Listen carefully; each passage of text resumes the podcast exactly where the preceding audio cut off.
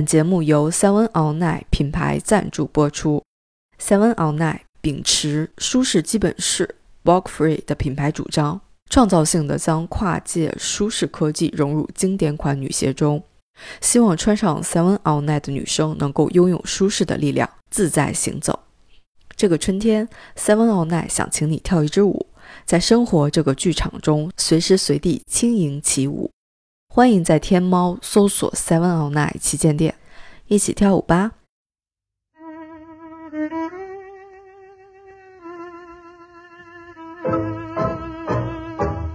大家好，这里是日坛公园出品的叙事播客《一起跳舞吧》。每一期我们将邀请一位不同的舞者，分享他们的舞蹈故事和跳舞的快乐。除了播客节目，我们也为大家准备了视频舞蹈小教程、线上舞会等活动。欢迎大家在节目介绍或者日坛公园公众号获取更多信息，参与互动。第一期，我们邀请了 Tango Udobia 阿根廷 Tango 学校的创始人李松岩，带我们进入阿根廷 Tango 的世界，一起跳舞吧！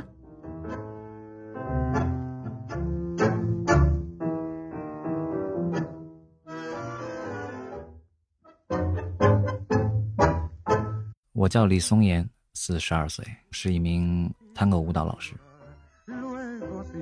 探戈是一个双人舞，而且它是一个即兴的舞蹈，它会更关注人与人的连接，走路和拥抱，这些都是在探戈舞蹈中需要注意的一些细节。我觉得在这个社会里，每个人都是会戴着面具的啊，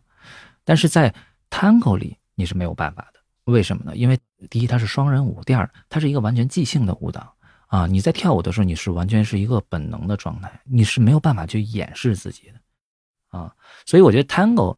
最根本的一点、最基础的一点是它是足够的真实。嗯，刚开始跳 Tango 的时候，我就一直在讲一句话，就是你是什么样的人，你就会跳出什么样的 Tango。啊，我到现在我也很坚持这句话，就是你是没有办法去掩饰自己的，在 Tango 里。我可以举一个例子，就比如说我刚开始跳三四年的时候，我记得我有一次和一个女生跳舞。我跳舞的时候，我跳着跳着，忽然想，我就有点走神儿，我就会想一个什么其他的，可能舞步也好，会想一个其他的东西。然后这时候，那个女生跳舞就跟我说：“哎，你在想什么？”你知道，就是因为我们两个人是抱在一起的，就是我可能稍微意识上的一点点想法，都会通过我的肌肉的一很细微的变化传递给对方。所以，就是你在 Tango 中，你是没有办法去掩饰自己的，因为即使你掩饰你自己。他也会知道你在掩饰，因为你们是抱在一起跳舞的，你们两个太近了。博尔赫斯可能有一句话说的会比较准确一些，就是 Tango 是三分钟的爱情。所以我觉得 Tango 它其实最后探讨的是一个人与人之间的一个相处之道，对，这就是我理解的 Tango 吧。可以把它理解为是一种语言，像像英语或者法语、呃意大利语、西班牙语这样，就是我和你都掌握了这种语言，然后我们就可以通过 Tango 这门语言来进行交流。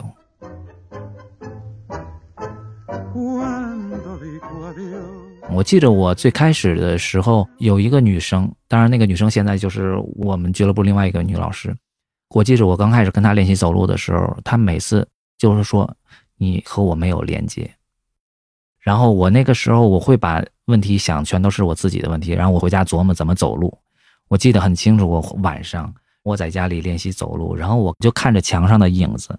我边走，我看我那个影子是不是很柔和，像水一样去流动，还是有顿挫感的。练完了之后，第二天再去俱乐部跟那个女生去练习。然后他就会还是说，哎，不行，我觉得你还是和我没有连接。嗯，我记着这个问题当时持续了将近有一个月。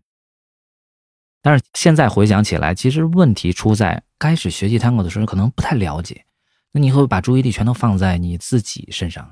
那个时候我就算怎么去想我自己的部分，其实我都是没有办法和女生建立连接的。Tango 是一个，就是它不是说。啊，你是一百分，我是一百分，然后我们两个人就能够跳出一个很好的一个作品，啊，Tango 是我要让你跳得很好，你要让我跳得很好，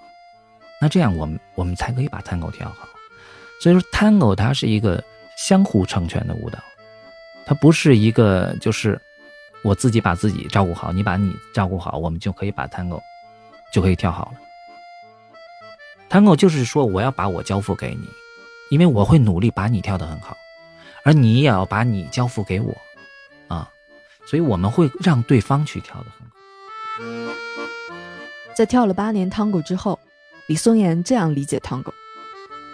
但在他的 Tango 之路刚刚开始时，他还不太清楚自己为什么被吸引。我最开始可能会觉得 Tango 是一个就像国标的拉丁啊，或者是摩登一样的，展现你肢体线条的美感啊。包括现在很多人也会这么认为，也会认为 Tango 是这些吸引人。对于我来说，这种视觉上的美感不是一个打动我的部分。起码在我第一次去学习 Tango，呃，了解 Tango 的时候，我只是觉得在当时我看到那个男老师和女老师抱在一起走路的时候，我会觉得我说不上来。当时我说不上来为什么，我只是觉得很吸引我。然后我学过很长时间之后，我再反过来去想这段经历的时候，我会觉得不是视觉吸引我，我觉得是他们拥抱的关系，还有就是听觉上的吸引，因为我能够感觉到他们是在听着那个音乐才去走路。所以我觉得其实 Tango 它是一个很复杂的一个艺术类型，除了有视觉的部分，它还有听觉和触觉的部分。就是它拥抱的质感，拥抱的状态。在我最开始学的时候，我其实我看不出来这些东西，我只是本能的觉得它很吸引我。我学 Tango 是一四年开始学，当时是因为我有一个朋友，一个女孩，然后她特别想来学 Tango，然后我发现女生来学 Tango 啊，她都希望找一个男伴儿，然后她当时就找我，就问我要不要跟她一块儿去学 Tango。因为我当时其实对 Tango 没有什么了解，就是，呃，可能会就知道一步之遥，就是那个阿尔帕西诺演那个电影《闻香识女人》，或者说是那个赵丽蓉在春晚的那个小品。我觉得这些就是我对 Tango 当时全部的认识了。Would you like to learn to tango, Donna? Right now? I'm offering you my services. 当然，我那段时间也没什么事儿，我就跟他说：“那我就来学吧，我跟你一块儿学一下。”然后他来学，可能学了也就五六节课吧，学了五六节课，然后他就走了，然后觉得好像他不是很喜欢。然后，但是我呢，我我是他叫来的，然后我学了一期班，然后觉得还还不错，就开始又继续学，所以一直跳到现在。当时去了一个东四十条附近的一个探戈俱乐部，然后去到俱乐部里面，我就上了一个公开课，看那个男老师和女老师跳舞，其实会给我一些冲击。当然，这个冲击是源于我对于探戈的理解的偏差，因为我之前我从来没有跳过双人舞，在学探戈之前，所以我我对双人舞的理解很多都是觉得。他们可能是一个很外放的一种很热情奔放的一个状态吧，尤其是像 Tango，它是阿根廷嘛，就是属于南美洲、拉丁美洲的舞种，所以我当时对于 Tango 的理解，可能就是它是一个很热情奔放的一个舞种。当然，这是我后来学了很长时间才意识到，Tango 它其实是一个很内在的舞蹈，它不是一个很青春洋溢的一个舞种。但那节课，男老师和女老师跳舞的时候，让我会觉得啊，好像 Tango 也可以有另外的一个面貌吧。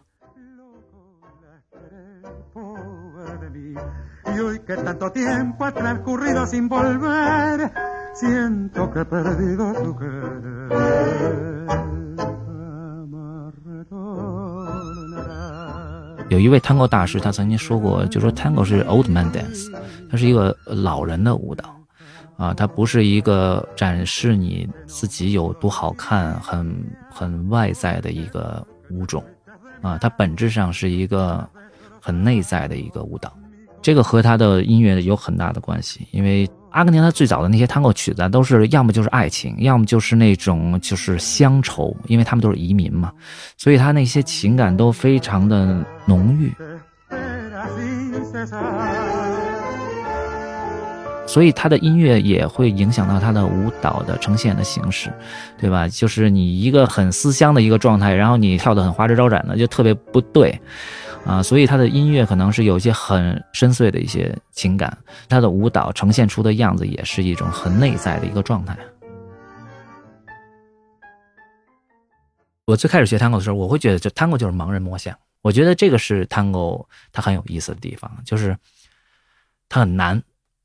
因为它有很多的流派，它每个流派都会有不一样的技巧，所以你在刚开始学的时候，你你很容易懵。就是啊，为什么这个老师讲的是这个样，那个老师讲那个样子啊？一会儿直腿，一会儿屈腿，一会儿一会儿胯要提起来，有的时候胯要放下去。哎，到底我有没有一个固定的方式？我发现就是就是很多人都会喜欢要一个标准答案啊，但是 Tango 这个东西恰好是没有标准答案的啊，所以它是一个很很难，但是很有趣的一个东西。很多时候就是你的你的技术可能会进步的很快，但是很多东西是你没有办法超越时间的。你跳的时间越长，你会发现其实那些可能是已经成为你身体的本能。你会把更多的意识都放在你的舞伴身上。就是你比如跳十年的舞者和跳两年的舞者，他就是不一样。你跳两年，你技术再好，但是有些东西你就是没有跳十年的那个舞者理解的更深刻。所以有些东西是没有办法超越时间的。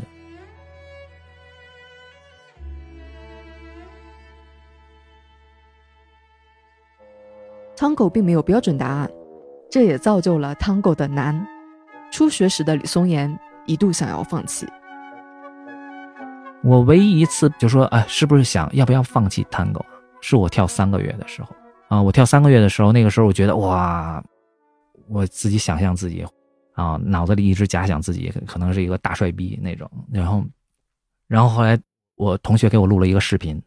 啊，然后我看了我那个视频之后，你知道，就你就和自己心里想的那种反差就太大了。我记得特别清楚，当时我看了那个视频之后，我就到走廊里抽了三根烟啊，那个时候我还没戒烟呢，啊，我抽了三根烟，然后我想，哎，还跳不跳？跳成这狗样子？我是我是一个还呃内心蛮强大的一个人嘛，就当时我就想，操！妈的，不信了，回继续跳，继续练。然后我唯一一次就是动过念头说想放弃参考，大概就是那一次，之后再也没有过。我觉得一个东西你要说你要去坚持，就说明你不够喜欢它。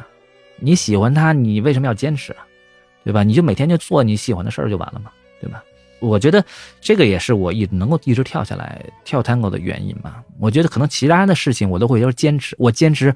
干什么事儿多久多久？那说明其实我还没有那么喜欢他啊。当你喜欢一个东西的时候，觉得就谈不上坚持不坚持了。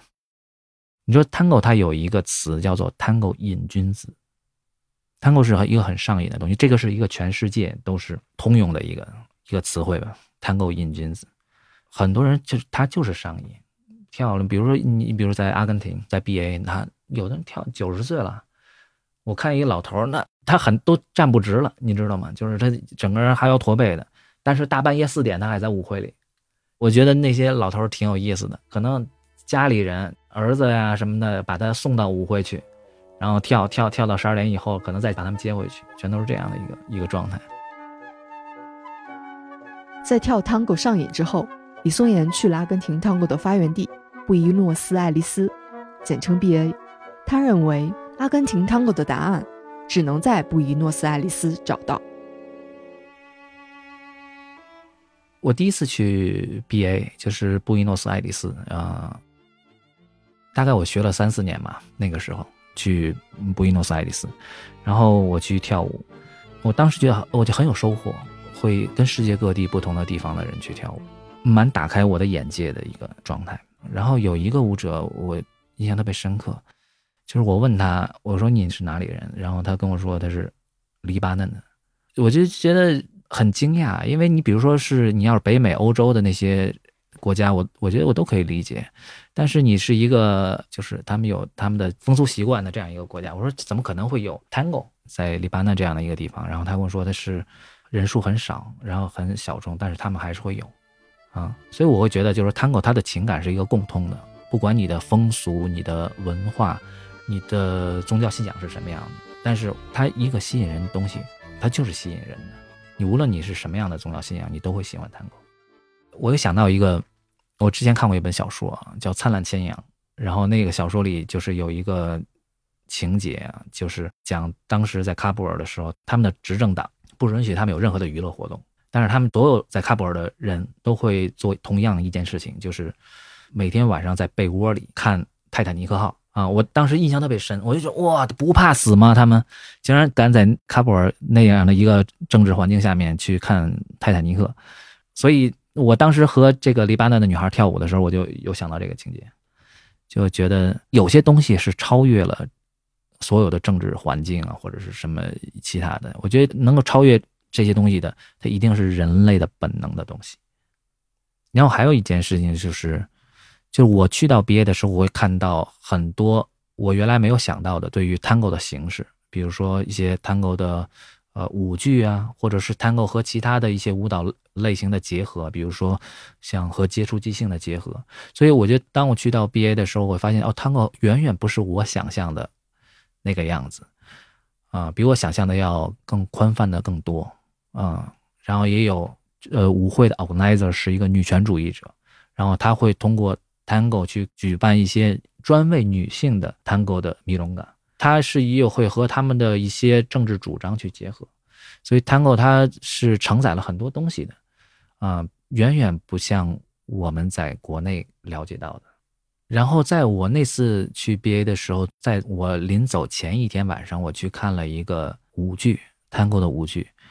那个舞剧刚一开场的时候，是在一个完全黑灯的状态下，我们也不知道是什么情况，感觉有点故弄玄虚。然后当时那个灯啪一个打亮，然后我就看舞台上面有六个裸体，三男三女裸露着躺在舞台上。我当时以为我。看错了，我还揉了揉眼睛再看，然后这个时候他们就很快速的去把衣服穿上，然后就进入到一个舞剧的一个状态里面。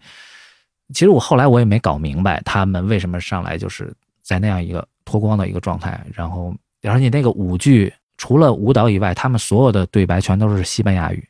也没有字幕，我完全不了解他们在表达什么。但是那个舞剧就让我很震撼，他会通过很多舞蹈的形式去传递一些他们的主张，或者是他们的一些些想法，我不知道，但是我只是本能的觉得很震撼，啊，所以就是我会觉得 Tango 对于阿根廷人来说，它是一个很复杂、很庞大的一个一个东西，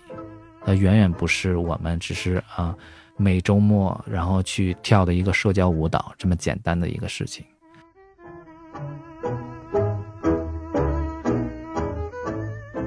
所以我觉得，如果对 Tango 有兴趣，那我觉得一定要去一趟布宜诺斯艾利斯。当你去了布宜诺斯艾利斯的时候，我觉得你可能会更理解我之前说的一句话，就是说为什么 Tango 只有一种类型，就是阿根廷 Tango。我觉得这个答案只能在布宜诺斯艾利斯找到。米隆嘎是 Tango 的一种，也代表了 Tango 的舞会。这个舞会有点不太一样。我们说去 Tango 的舞会，我们不会说去舞会，我们都会说去米隆嘎。那么 Tango 的舞会呢，可能和其他的舞会不太一样，就是它是以一个 Tanda 为一个单元。啊，什么意思呢？就是说，我们当我们去下场跳舞的时候，我们都是一跳就是一个 Tanda，就是三四首歌来组成一个 Tanda。我们不会说和一个舞者只跳一首歌就下场。啊，我们通常都是跳一个摊的。那么在舞会里放音乐的人呢，我们叫做 DJ。那 DJ 呢，它通常都是会根据现场的情况来构建它的一个 tango。每一个 tango 和每一个 tango 之间呢，会有一个口梯呢。这个口梯呢，就是我们直接翻译叫做幕布。就是当我们一个 tango 跳完之后呢，会放一首呃，你可以用流行音乐，或者是用一些。其他风格的曲子来区分 Tango 的音乐，比如说我们一个 Tango 跳完之后呢，当听到 cotina 的时候，我们会把舞伴请回去坐下，然后我们也回去下场休息，呃，然后等到下一个 tanda 的音乐响起之后，那么我们再去下场去跳舞。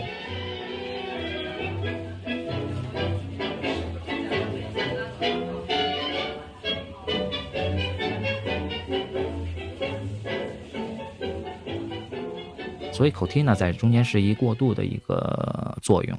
这个时候就涉及到一个词叫做 Gabasel，Gabasel 叫眼神邀请啊，这个是 Tango 它一个特别独有的一种邀舞方式。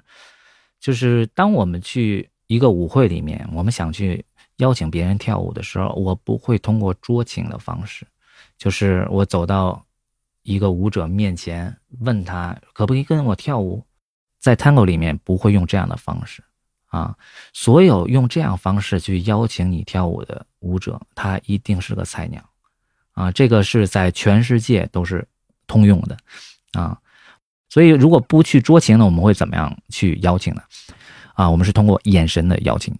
就是当我们去到一个舞会里面的时候，啊，一个 Tana 的音乐响起，那这个时候我会去看向我想去邀请的那个舞伴，如果他也看向我，然后这个时候我我我会对他做一个点头的示意，会通过我的肢体语言让他意识到我想邀请他跳舞。这个时候他可能也通过某些肢体语言给我一些反馈。那么这个时候我再去走向他，走到他面前，然后这个时候他再起身，和我一起进到舞池里面开始跳舞，啊，这个是一个用卡巴塞尔的方式去邀请舞伴跳舞的一个全过程。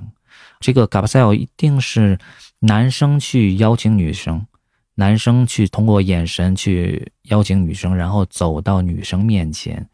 和女生跳舞这样一个状态，不存在女生去走到男生面前，不会的，啊。对，所以我觉得就说，呃，Tango 它是一门语言，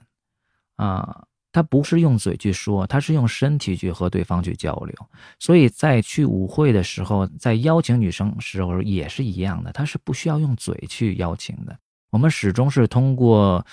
呃，眼神也好，或者通过我们任何的方式，我们要去寻求和对方去建立 connection。在 Tango 的世界里，我觉得是不需要语言。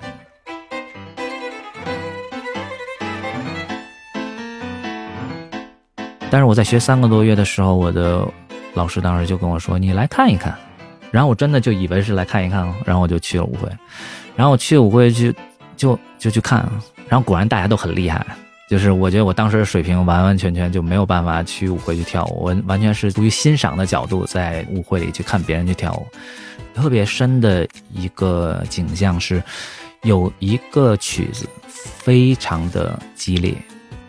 嗯，然后那个曲子，大家所有人都跳的能量满满。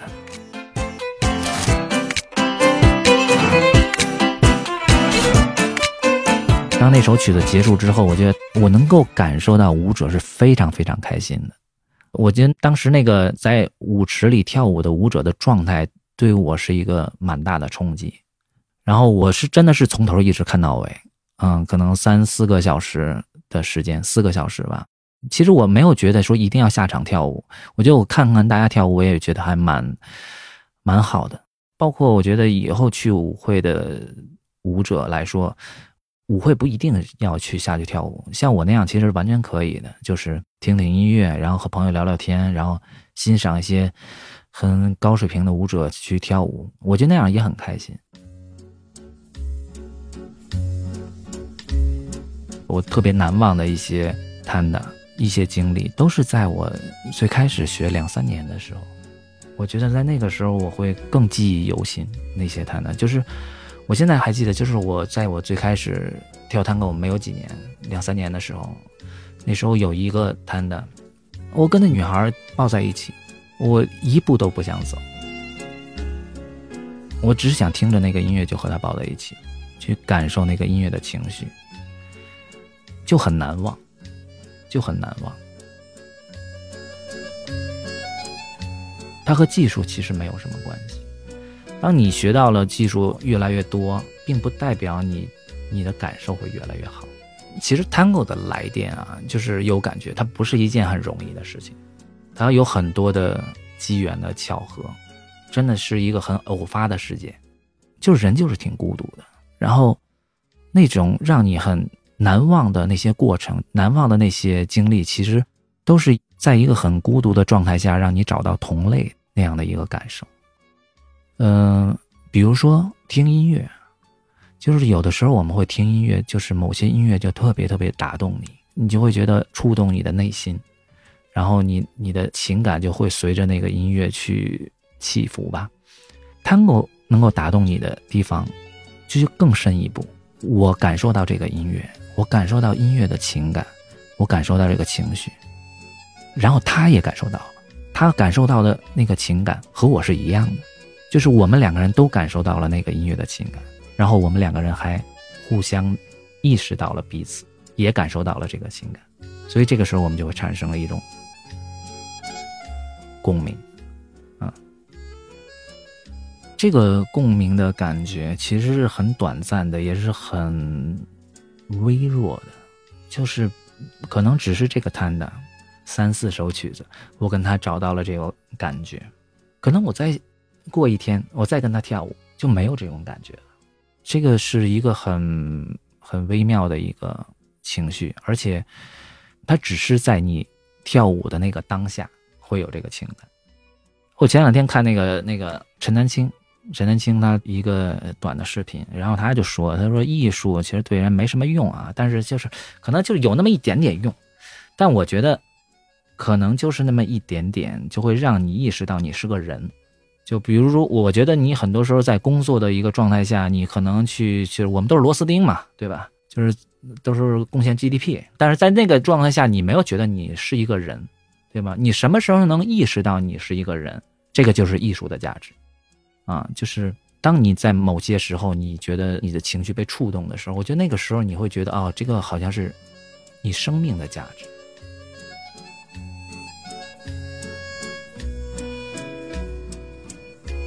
做了三年的学生后，李松岩开始教 Tango，也在2021年有了一家自己的阿根廷 Tango 舞蹈学校。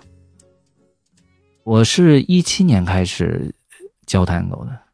刚开始学 Tango 的时候，其实就是一个单纯的喜欢，然后可能学了几年之后吧，可能你就会意识到，有可能会通过 Tango 的方式去养活自己。在那个时候，我我大概学了三年左右吧，有些朋友他就开始想，呃。开俱乐部啊，他们就会需要老师啊，然后就会去就找我，就问我有没有想法去教课，然后我也给不同的俱乐部都去带过课，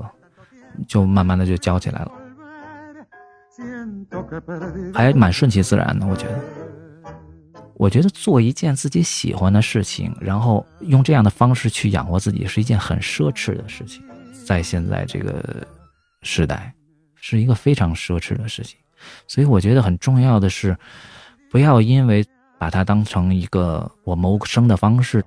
而消灭了我对于 Tango 的热情啊！所以我这一点我是很警惕的。我觉得教 Tango 和跳 Tango 各有各的乐趣，就是你。你跳探戈是因为你在不断的去成长，不断的去进步，你掌握了一个新的技术，你就会有更多的喜悦。呃，教探戈的乐趣其实就是教书育人的那种乐趣，就是你能够看到啊，你的努力在他的身上就是有体现。我会让我的学学生会去更多的去练习基本功，你的基础越好，你才会能够。体会到 Tango 它更深层次的乐趣。当你体会到 Tango 深层次的乐趣的时候，你就很难离开 Tango，因为 Tango 是这样的，就是 Tango 真正打动人的东西是在一些拥抱里面，一些很很微妙的一些情绪。那些情绪，你的基本功在一定程度之上，你才能会感受到的。因为很多很微妙的一些情绪，你可能站不住，稍微一晃，那个情绪就丢掉了。所以你起码你要站得稳，在你去拥抱走路的时候，你的连接是能够一直保持住的。这个时候你才能会慢慢进入到 Tango 里面的一种那种情绪。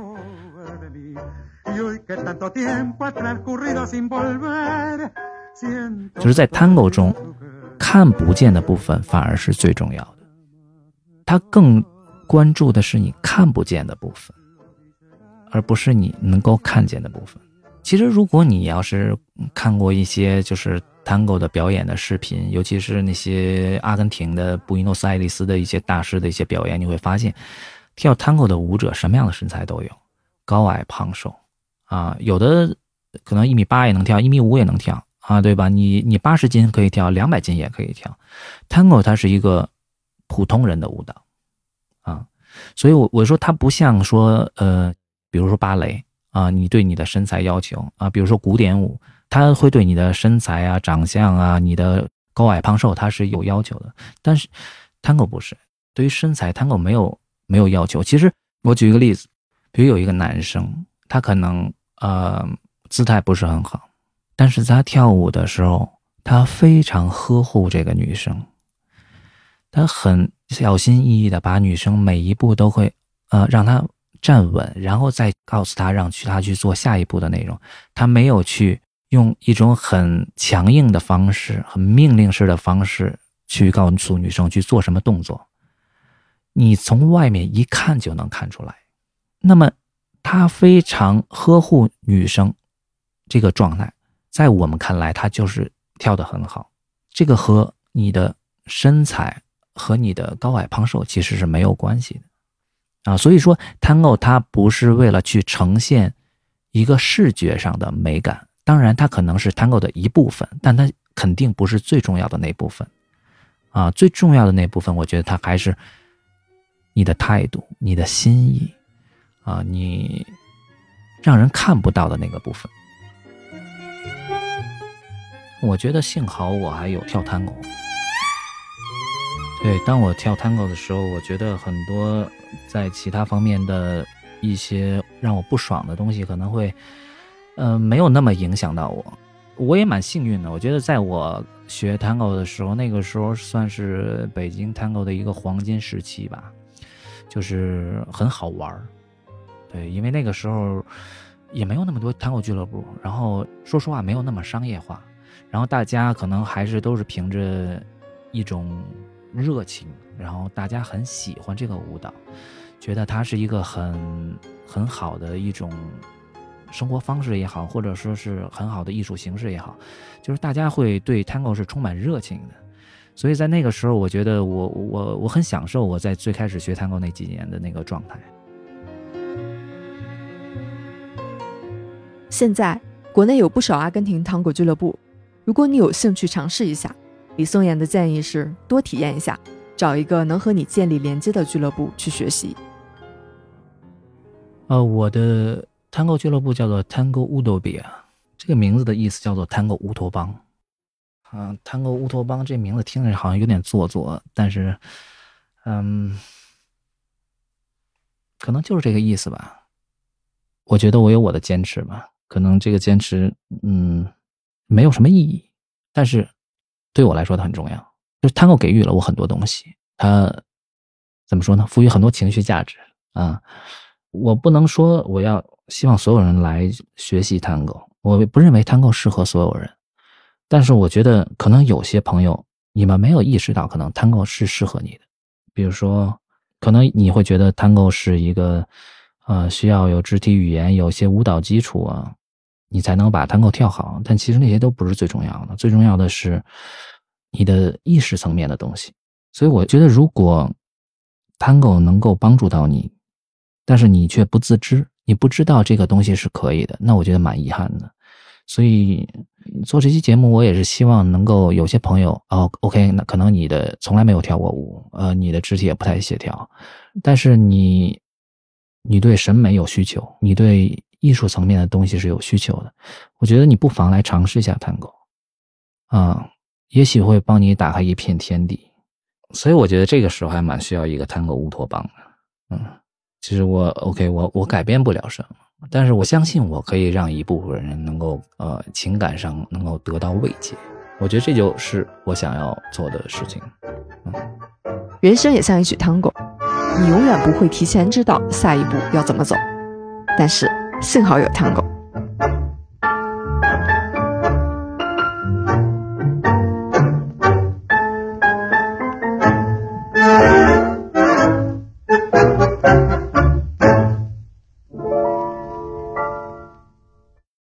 再次感谢 Seven All Night 品牌赞助本期节目。如果生活是一支舞，Seven All Night 希望以科技为每个女生打造生活的舞鞋，让舒适伴随每一个日常。欢迎在天猫搜索 Seven All Night 旗舰店，总有一款合你心意。